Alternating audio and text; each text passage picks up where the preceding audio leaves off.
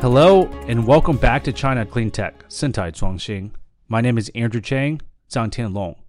Today, we are very pleased to have Xiaojing Fei, co-founder and managing partner of Impact Hub Shanghai. Xiaojing has been deeply involved in the field of sustainable development and innovation leadership for many, many years. She started her professional career as an observer representing Chinese NGOs at the UN climate negotiations in 2009. She has been working in top consulting firms and NGOs in the last 14 years, helping leading corporations and governments in China to address social and environmental challenges. She's also been involved in the establishment of several social enterprises and NGOs. She studied in Sweden and holds two master's degrees in ecology and sustainable strategic management. Welcome, Xiaojing. Thanks, Andrew. Before we get started, Xiaojing, I know you and I are both uh, unfortunately uh, locked down in Shanghai. How are you doing? How are you holding up? Uh, yeah, it's good. Just like uh, having uh, having meetings every day at home, and uh, sometimes it's hard to balance my my child and my work, but I think it's still okay. Yeah, you've got a full plate, right? It's uh, it's definitely uh, it, it, can be a very noisy household at times. Yeah, but uh, my, uh, because I live with my families, that uh, we, we help each other, so it's it's still okay. But it's also a good time to have uh have some time to with my families, so it's uh, very also also very good opportunities for me. Yeah, for sure. Same here. I think the silver lining in all this is that I get to spend a lot more time with my daughter and my family. So I think that's been the good thing about um, you know being locked in. And today also happens to be Earth Day as well. And so, very opportune time for us to be having this discussion. Yes, good time. There's a lot of uh, discussions uh, happening around the um, climate change or sustainable consumption in China. So I think um, uh, it's also good uh, good to share here more about our insights. That's awesome. I'm excited to hear it. So let's get started, Xiaojing. So please first uh, tell us tell us about yourself and tell us about Impact Hub Shanghai. Okay, I'm Xiaojing and uh, I'm born in China and uh, I started working in this area for many, many years because my major in college is environment science so that I have a lot of chance to go to a lot of communities affected by uh, environment pollutions and also uh, really experience the challenges between economy uh, development and the environment's protection. Uh, at that time, I'm starting to think about whether there are some ways to, to balance like economic development and environment uh, protections to, uh, so that the community here, uh, community in that places could have a good living, but at the same time, the environment be protected well. Uh, that also influenced my choice of career. Uh, so I chose to work for environment NGOs in China as my first job, uh, and also got chance to get involved uh, in the global movements of climate change issues. Um, and uh, after that, I'm uh, I try to uh, find what would be the leverage point to uh, towards a sustainable uh, uh, sustainable world. And I choose to working for for consulting firms to provide different solutions to corporations or governments and to help helping them to build their sustainable uh, strategy and also helping them to address those challenges in their uh, in the pathway to the sustainable development. And uh, during my work in consulting firm, I uh, working with a lot of local factories. Find that uh, a lot of factory owners actually don't they don't really want to pollute the environment, uh, but there's no solutions that could balance environment outcome and economic efficiency. Uh, so that's actually why they don't really uh, adopt those uh, uh, environment uh, equipment. At that moment, I find that whether there's some ways to have some innovations so that we can have some solutions uh, that could reduce the environment pollution in a very uh, low cost. That's why I choose to go uh, working for Impact Hub uh, because Impact Hub is a platform that's supporting the innovations, uh, innovation solutions uh, to address those sustainable challenges. And uh, in 2017, we established Impact Shanghai here, and now it's our five years here. So basically, what we do is like first we support those entrepreneurs who has innovative solutions to address sustainable challenge, and uh, at the same time, we're also with working with big corporates who are facing sustainable challenges and want to find innovation solutions. So we're helping them to identify what their challenges are and uh, helping them to connect with those innovators who have the solution for them. So that's basically what we do here in, in China. So I, I in last five years, we find that more and more startups are beginning uh, to uh, uh, try to build their business around sustainability uh, topics. And also we see uh, also see a lot of big corporates think more about sustainability and hope to adopt those new solutions in their supply chain. So it's very exciting to see these trends. Yeah, no, that's fantastic. And, and it's great to see something where you spend a lot of time in academia learning about ecology, sustainable development, and then going to the NGO sector, uh, but also consulting and triangulating those three worlds to try to create low cost, pragmatic solutions for manufacturers and corporates to reduce their carbon output and to achieve sustainable goals. And so it, it seems like uh, a very natural progression from where you started uh, to where you are now. Um, so that's very exciting. You know, I, have I've known you I think since uh, yeah I think since 2017 right 2018 and it's great to see uh, the work that you've done progress so well. How has you know in the past five years and and and your time here, there's really been a shift in mindset with a lot of these corporates, right? I think in 2016 2017 when I just landed here when we're talking about sustainability, reduced carbon, everyone's like, "Oh yeah, that's sort of a nice to have." Like, but you know, uh, you know, you know, we'll have our CSR department deal with that, right? But now, a lot of the business units are saying, "Hey, how do we incorporate ESG practices? How do we ensure that our portfolios are more climate aligned? Are we taking uh, in consideration environmental risks when we make these decisions?" So it's it's trickling into other departments not just the CSR department or the sustainability department, but also other business units. Do you feel that way as well? I think it's a very big change uh, in last, uh, I think, uh, last five years. I think the reason I think why this uh, sustainability is, is more and more important for those business. The first, I think, is because like there's a uh, the, the policies are, are more and more strict. Also in uh, in Europe and in China, there's a lot of new like uh, policies adopted by a lot of new pro- policies related to sustainability development, like circular economy or like uh, carbon emission.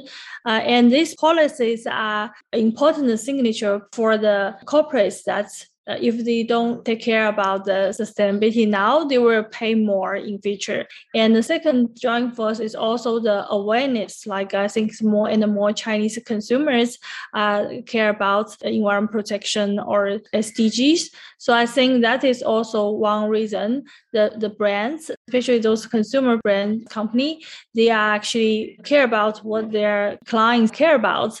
And I think that's also the second reasons why more and more companies are taking action. Five, uh, five years before, when people are talking about sustainability, they were think about more like a charity or CSR. But now, more and more companies are connect to the, the, the sustainability through their uh, their business uh, it's especially I think for those uh, more up, upstream material companies like chemical companies, uh, for them like uh, sustainability is, not only their CSR but also their future business because uh, if they continue the way they produce their their products now in future they may no one will buy their products.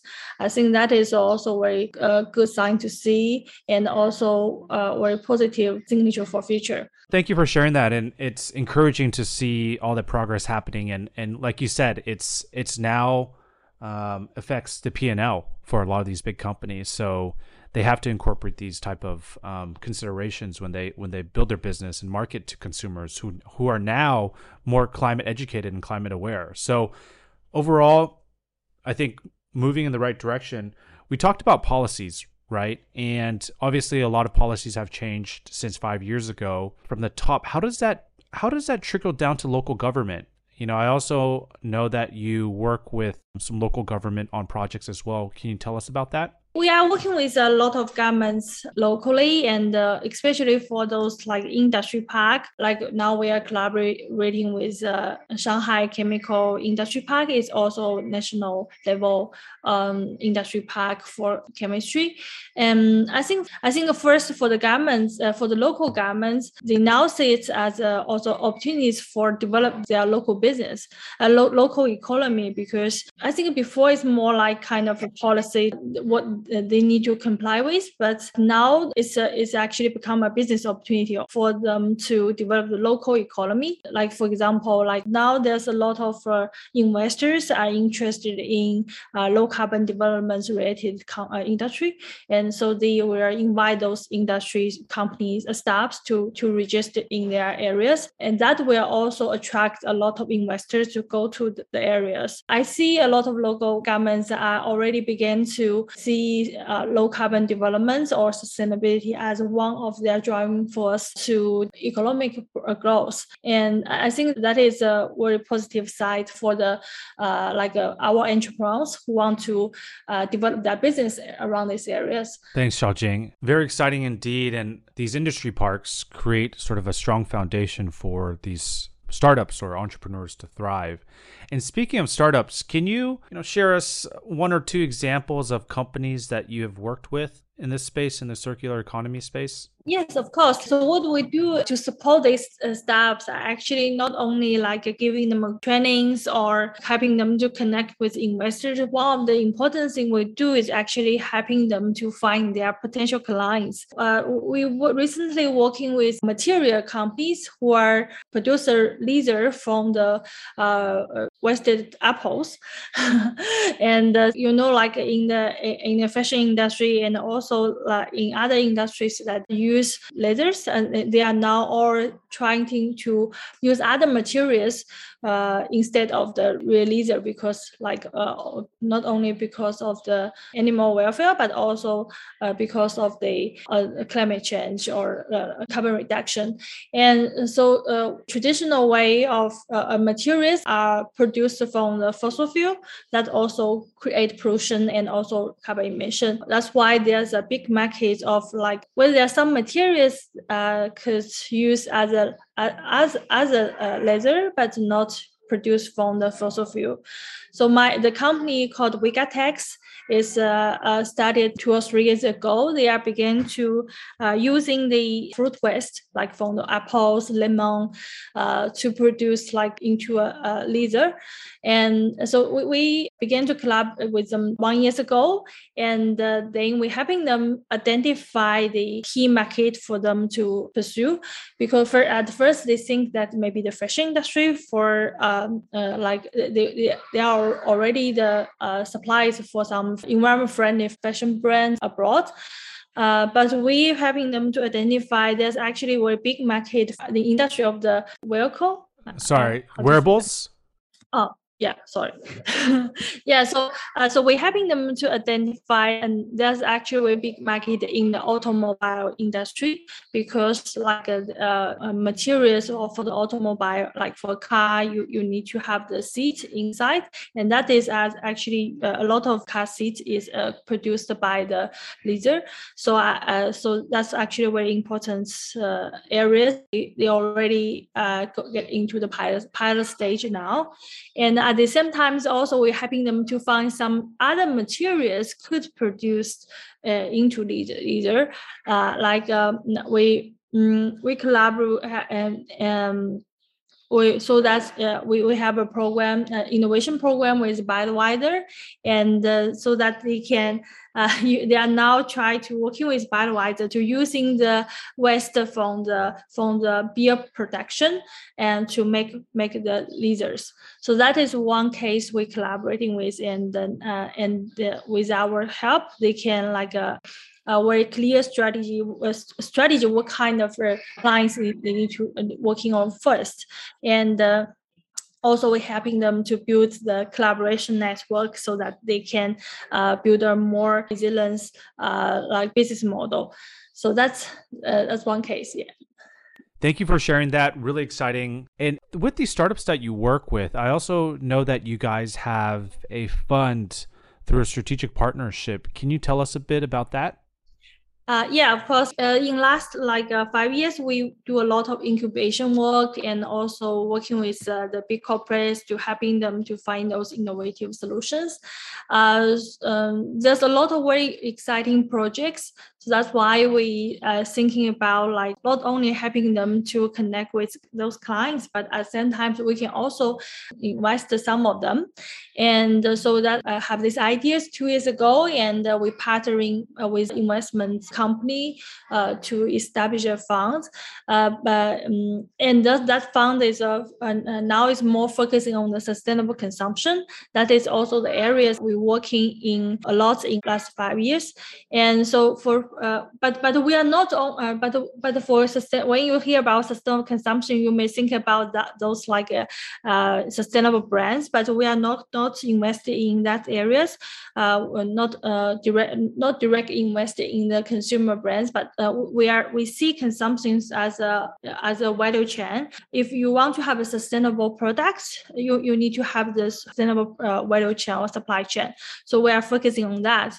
Um, uh, first, we are we we look into the raw materials areas like what I what I just said. Vigatex is a is a, a new kinds of uh, sustainable materials. Uh, there's low uh, low carbon emission or recycled materials could be used as a raw material for the products. And then we look into the like production base.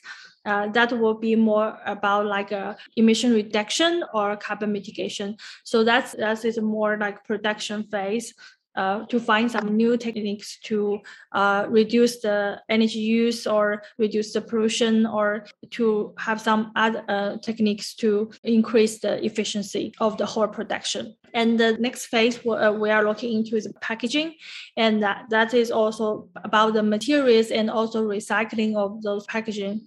And in the end, we're also looking into how we can, whether there are some, some platforms or some uh, channels for the consumers to have a better uh, decision when they buy things. So that's also kind of uh, consumer platform. So that's what basically the we are looking uh, looking for the projects in the whole uh, value chain of the sustainable consumption. And we choose that areas is one is very important because of course like China has a very big consumer market, so there's a lot of products. Uh, people buy a lot of things. Uh, if they can change the way they, they use things or buy things, or and and also buy more sustainable products, it will uh, contribute to the sustainability. And the second, uh, because we collaborate with a lot of like uh, companies in those way, big corporates in the in this value chain, so that we can helping those staffs to find the clients and uh, helping them to uh, grow their business.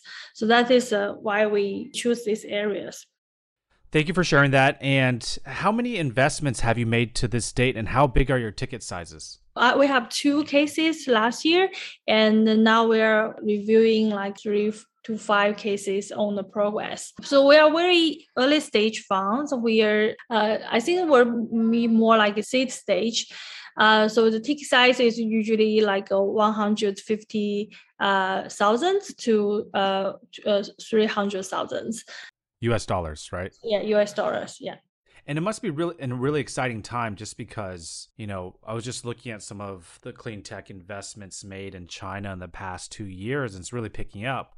And so you have big VCs like Sequoia Capital, Hillhouse, Lightspeed, uh, you know, putting money in the space. And so uh, it, it must be a really exciting time for you guys. I think it's a very exciting time, but also very challenging because uh, what we do is really to support those staffs who are uh, really innovative and uh, and also could be a leverage point to transform an industry. But with the mainstream capital uh, joining this market, uh, sometimes we will question us like uh, uh, how we differentiate with with, with those big investors and what, what's our value added to those projects and uh, like what would the difference uh, when we do investments uh, from those mainstream funds. That's always in our minds. So we really owe our efforts to uh, could leverage some big change, but not only like uh, to uh, just ordinary business uh, funds. That's right. That's right. And you know, you talked about how you you select uh, these companies. You talked about your investment thesis. In addition to sustainable consumption, are there other areas of clean tech? Because clean tech is very um, wide ranging, right? Um, a lot of different type of SDG technologies and business models fall under clean tech. Are there any other emerging technologies or sectors underneath this umbrella that you're excited about? Yeah, I think uh, sustainable consumption is a really big topic because, like, we can see it from the raw materials into the production process and the packaging, and also closed loop solutions. So, like in this value chain, there's a lot of sustainable issues like a, uh, a circular economy or carbon mitigation, uh, climate mitigations, all covered in those value chain. I also could see a lot of new trends from these areas. Like, uh, first is low carbon materials. Those materials materials are not produced from the fossil fuel, but, uh, but from other processes like a, a synthetic bio, uh, uh, biology process or CO2 utilization, uh, carbon utilization process. Those materials is actually very important for us to achieve the net zero future because most of the artificial materials we use is actually from the fossil fuel industry. And the second is, uh, I think, very important, also related to climate change, um, is is also electrification, uh, because like uh, now we are talking about the uh, renew a lot of like energy transition, uh, whether we can change the, the all the all the energy we use into clean energy. But next step, we have a 100% renewable energy world. Um, we uh, what we see is very important is uh, a lot of process that using fossil fuel now could change into the uh, using the electricity. Xiaojing, thank you so much.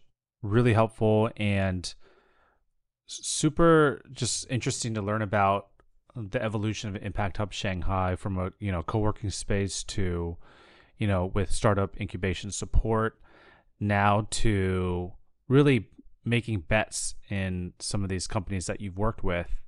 Xiaojing, thank you so much for your time today. Do you have anything to share with our listeners? I think there's a lot of things are happening in in China, especially in the uh, sustainability development areas. Uh, I think there's a lot of space for international collaboration and uh, I know now is uh, is uh, maybe a not very good time to talking about that, but because we only have one planet, what I think is like how we can really collaborate together uh, beyond the nationality, beyond the nationality, beyond the ethnics, but beyond those like um, a lot of values, whether we can really working together to create a sustainable world and working together. I think that is. Uh, uh, really hope for from, from us like practitioners in, in China to see how we can really connect it with other people with the same dream. And yeah, so I really hope to have more collaborations in future in, in other places. Thank you, Xiaojing. You couldn't have said it better. Uh, this is a global challenge, and we all need to work together as one big village and community to tackle this problem. Thanks, Xiaojing. Thank you. Thank you, Andrew. Happy Earth Day too.